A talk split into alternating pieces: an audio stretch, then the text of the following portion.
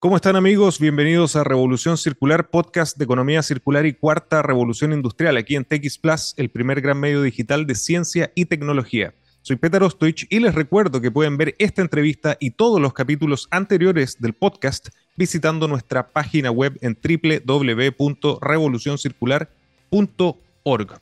Hoy nos acompaña Marcelo Lanino, director del proyecto Vino del Desierto.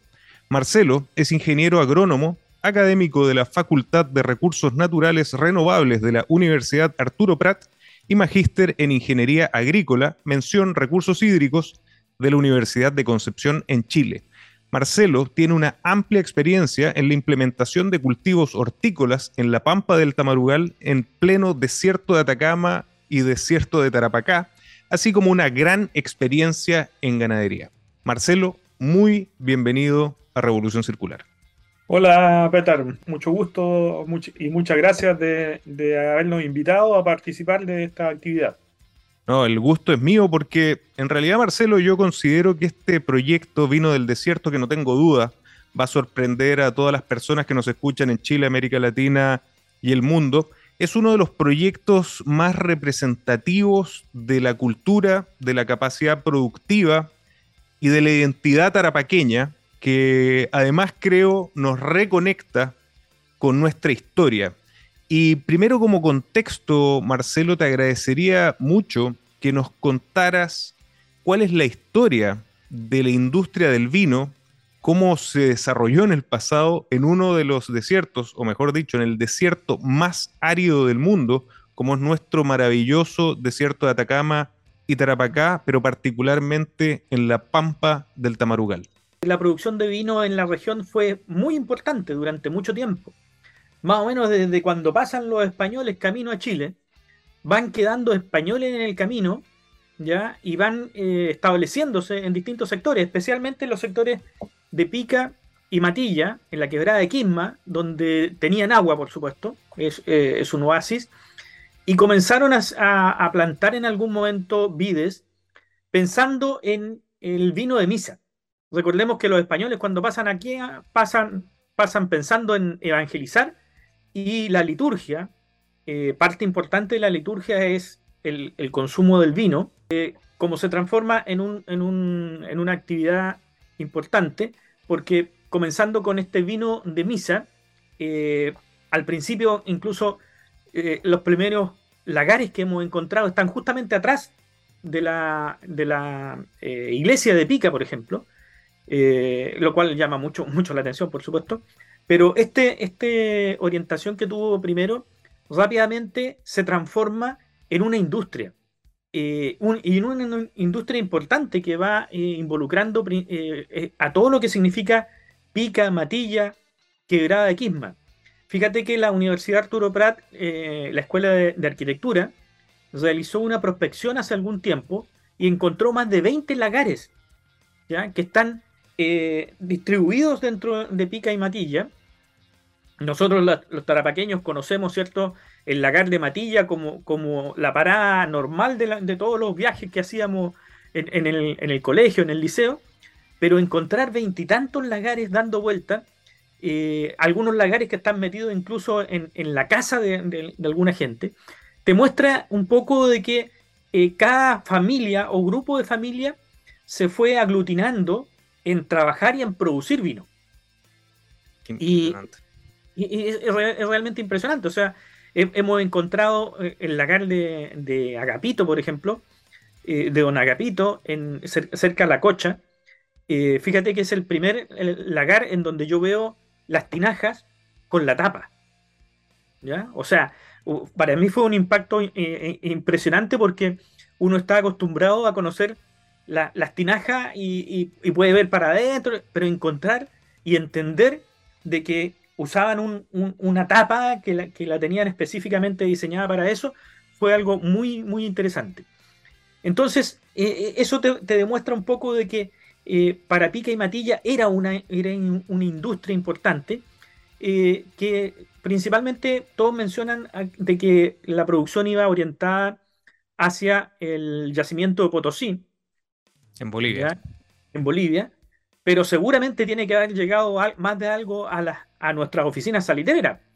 Eh, las oficinas salitreras que llegaron a ser un, más de 100, ¿cierto?, en, Tarapacá, tienen que haber sido un importante mercado, a pesar de que todos los reglamentos que, hemos encontrado por ahí, que, que, vemos, dicen de que está prohibido el consumo de alcohol, pero eh, si nosotros nos fijamos que la última gran eh, apertura que tiene Humberson es justamente la botillería, te dice de que la prohibición tiene que haber sido bastante laxa.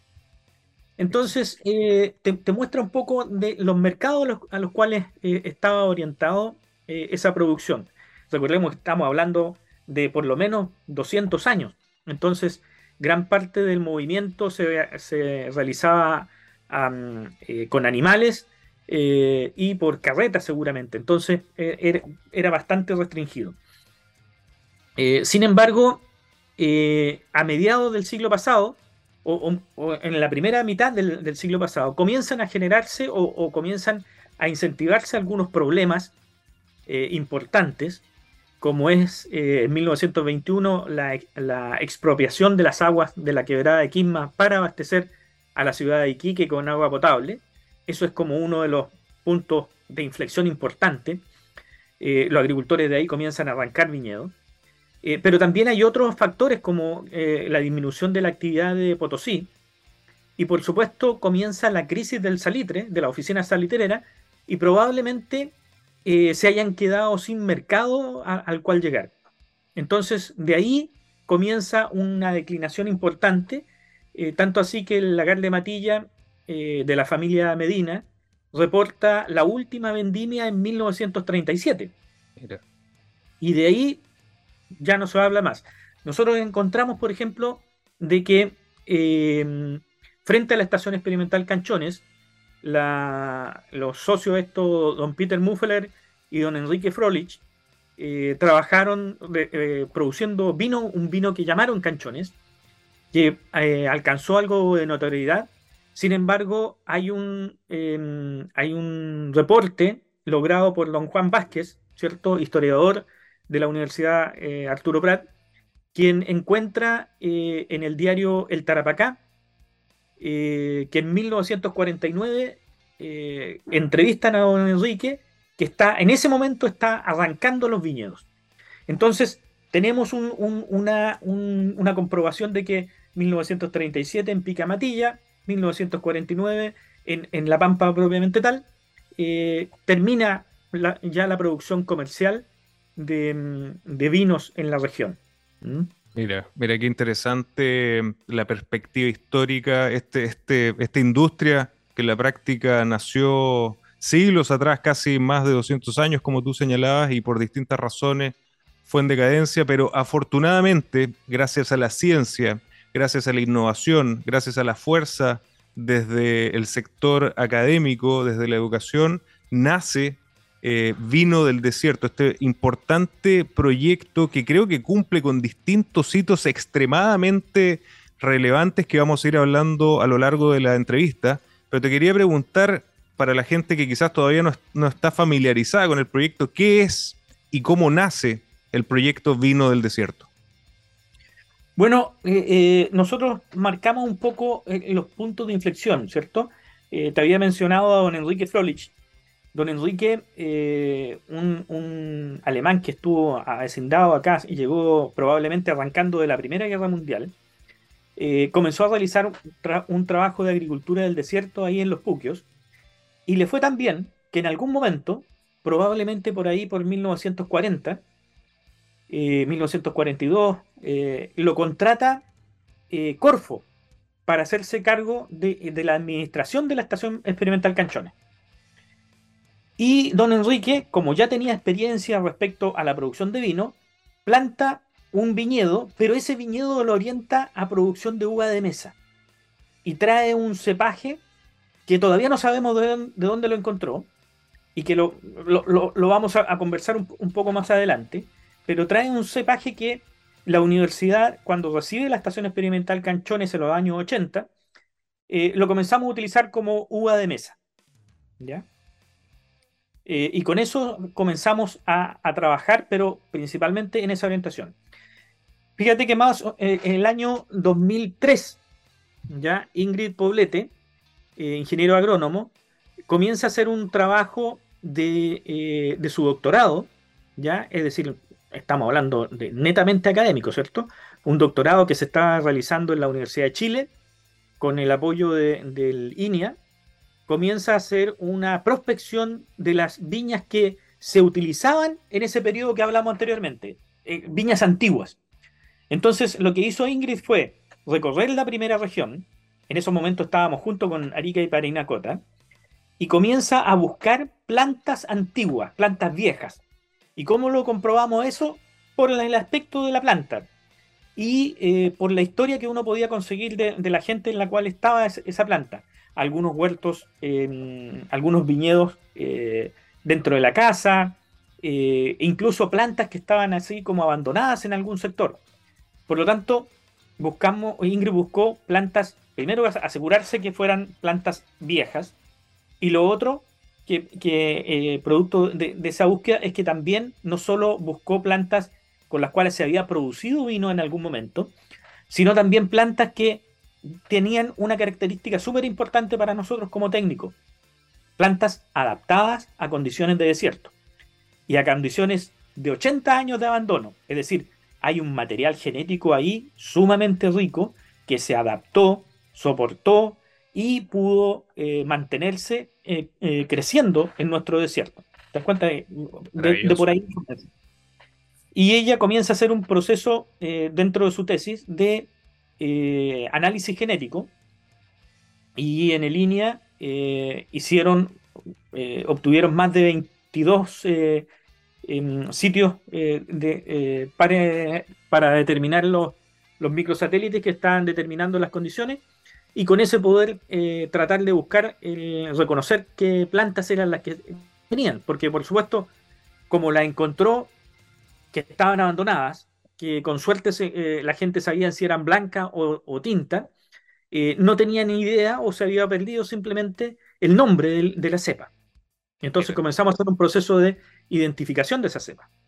Increíble, impresionante lo, que señalas, ¿no? Que yo creo que es lo, más esencial, o sea, la riqueza genética que estas plantas, que, estos, que estas vides pueden tener de adaptación a, ecosistemas tan exigentes, tan áridos como el del, desierto de Tarapacá y Atacama y que después tienen, pueden tener una proyección para muchos de los otros temas que hemos hablado en el podcast, ¿no?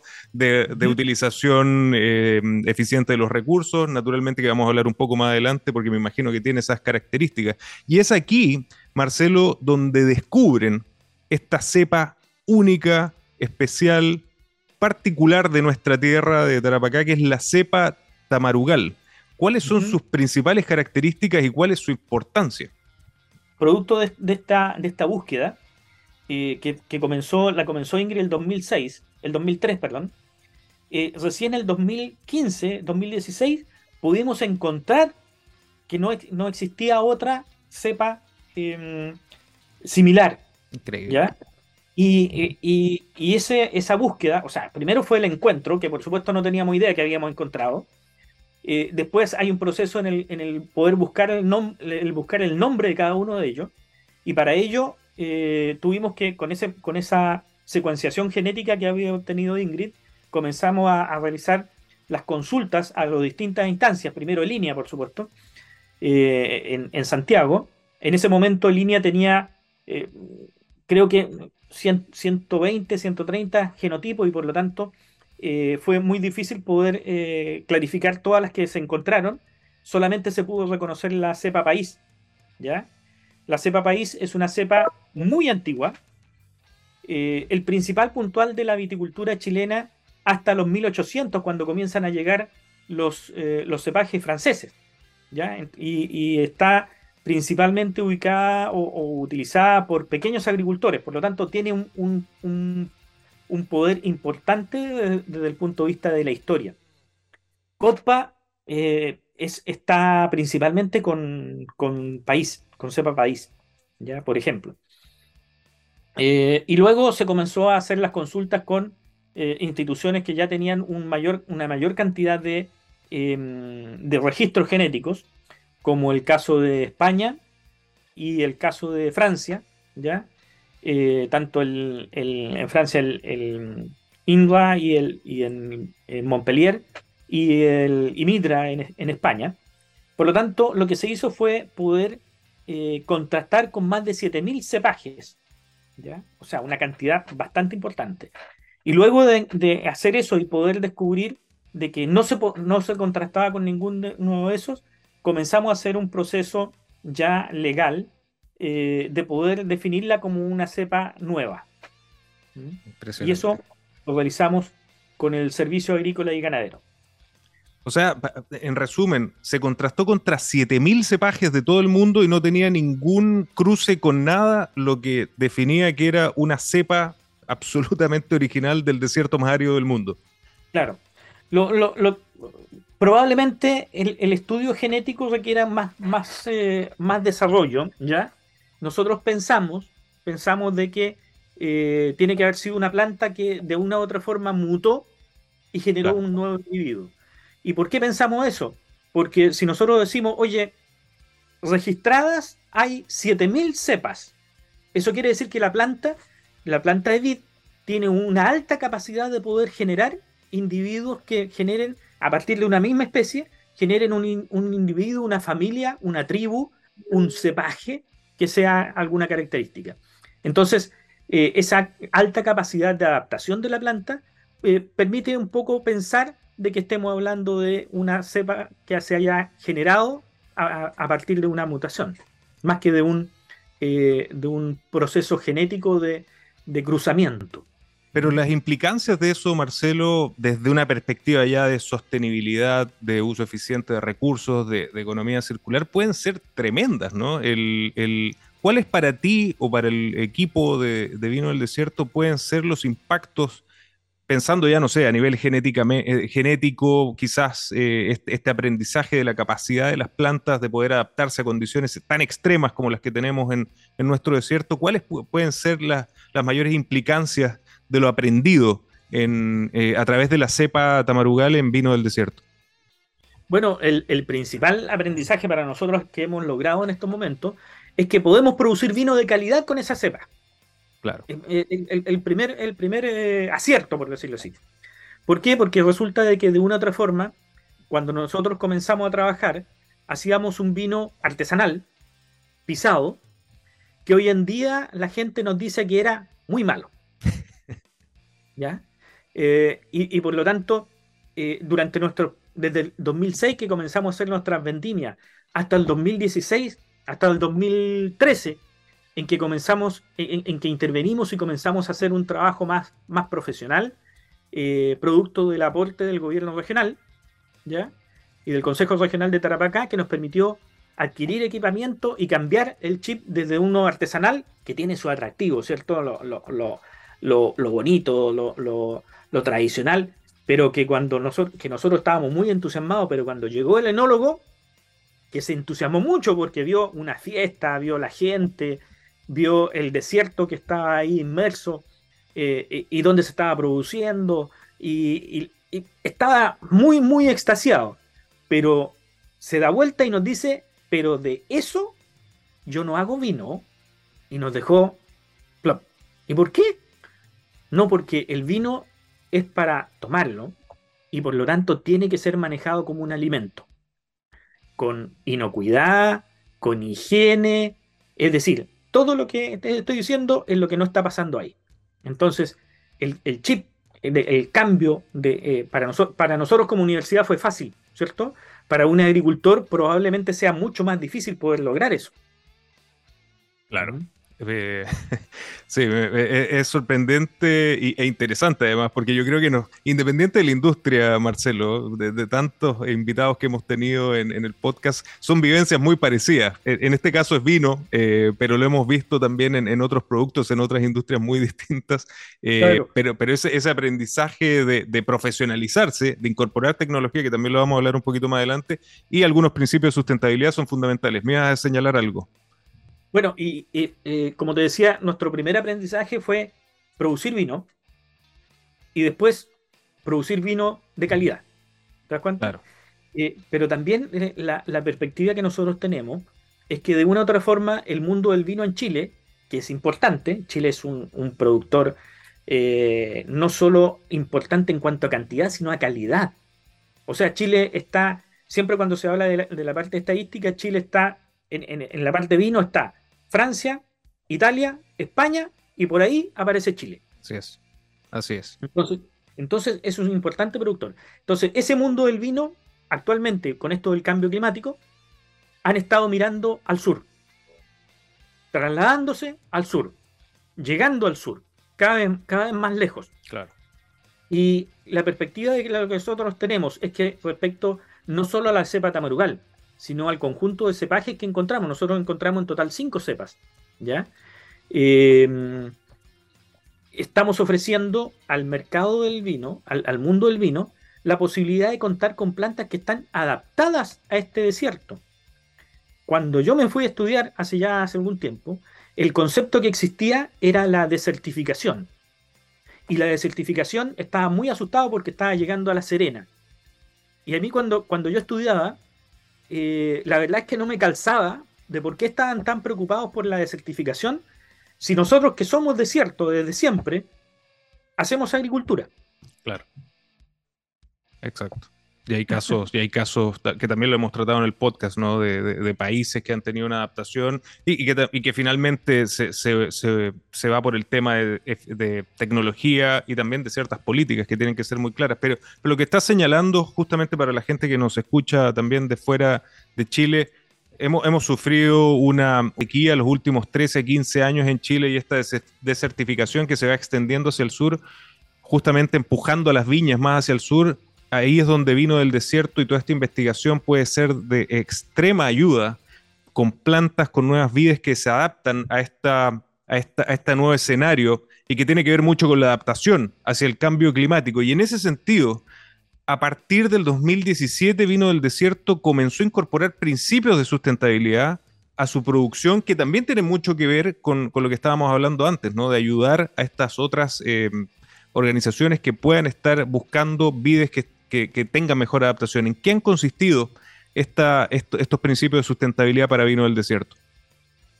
Bueno, eh, nosotros lo, que hemos hecho como universidad estamos eh, comprometidos con la región eh, en principio, ¿cierto? Por lo tanto, nosotros lo que buscamos es poder entregar a nuestros agricultores en forma privilegiada, entregar lo que nosotros hemos aprendido en este tiempo, tanto en la parte eh, de manejo de, las plantas como las plantas mismas. Entonces lo que nosotros queremos es poder transferir estas plantas que tienen características de adaptación a, nuestro, a nuestras condiciones climáticas, a nuestras condiciones de suelo, a las, a las condiciones de agua, entregarlas a, a, los agricultores para que ellos puedan desarrollar su propia eh, producción. Fíjate que la labor que realizó Ingrid el, 2000, el 2003 eh, es muy interesante porque eh, nosotros encontramos, cuando ya estábamos trabajando, encontramos de que el 2013 más o menos, nos encontramos primero con eh, una labor que estaba realizando igual eh, la Viña Santa Carolina. Ellos se dieron a, la tarea de comenzar a buscar a lo largo de todo Chile cepajes que estaban perdidos, que no se utilizaban. han hecho encuentros muy interesantes hay, hay un, han encontrado cerca de 10, 12 cepajes que no, no, no se habla de ellos. Por ejemplo, me acuerdo en estos momentos de Romano, un cepaje que, que, ellos encontraron y que pudieron eh, recuperar. Y luego, en línea, también comenzó a hacer el mismo proceso, pero con un desfase de, de 10 años casi de lo, de lo, que hizo Ingrid. Entonces, eh, descubrimos de que eh, lo que se había hecho en la Universidad Arturo Prat, una universidad regional, alejada de los centros principales, con problemas económicos importantes, ¿cierto? Eh, había logrado eh, tener clara la visión que nosotros como universidad enfocamos a nuestro territorio, a la generación de, de conocimiento para trabajar en nuestro territorio que puede ser extrapolado hacia otros territorios, que puede ser enviado, que puede ser compartido. Exactamente. Ahí es donde yo creo que está el, mayor impacto, particularmente con, este tema que no solamente es el combate contra el cambio climático, sino la adaptación, que lo estábamos señalando. Y Marcelo, una de las últimas noticias que yo me he enterado de Vino del Desierto es la incorporación ya de los principios de economía circular, de prácticas de economía circular que están incorporando en el proceso de la producción del vino. ¿Cómo ha sido este camino y qué están haciendo al respecto? Bueno, una de las particularidades que descubrimos también de, la producción de vino es que tiene una alta eh, adaptabilidad a esto de recirculación. ¿ya?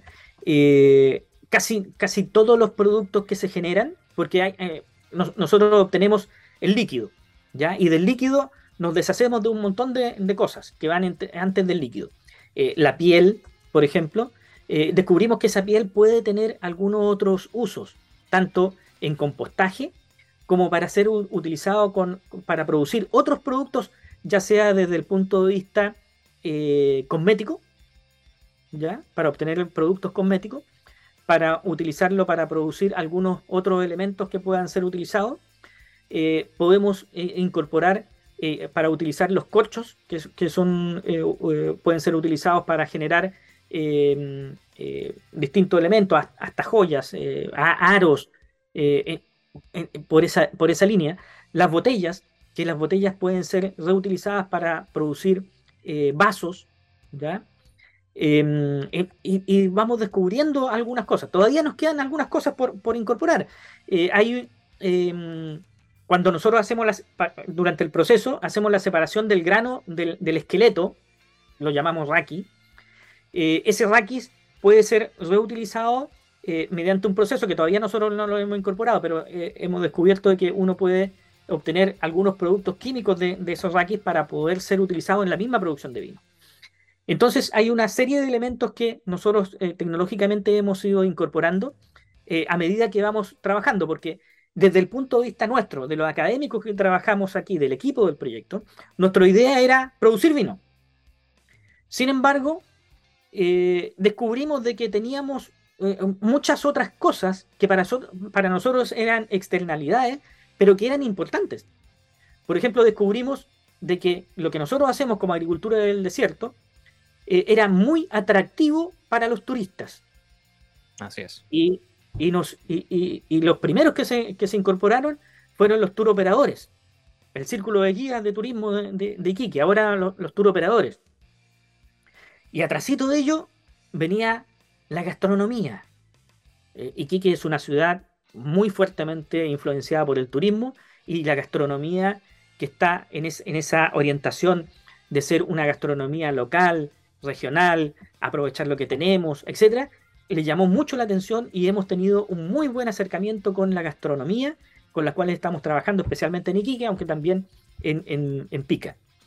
Y atrás de ellos venía también em, lo que es eh, algunos emprendedores que, oye, ¿qué hacen con los corchos? Eh, no, nosotros, bueno, ¿por qué no, no los presentan para que nosotros los podamos utilizar? Bienvenido sea.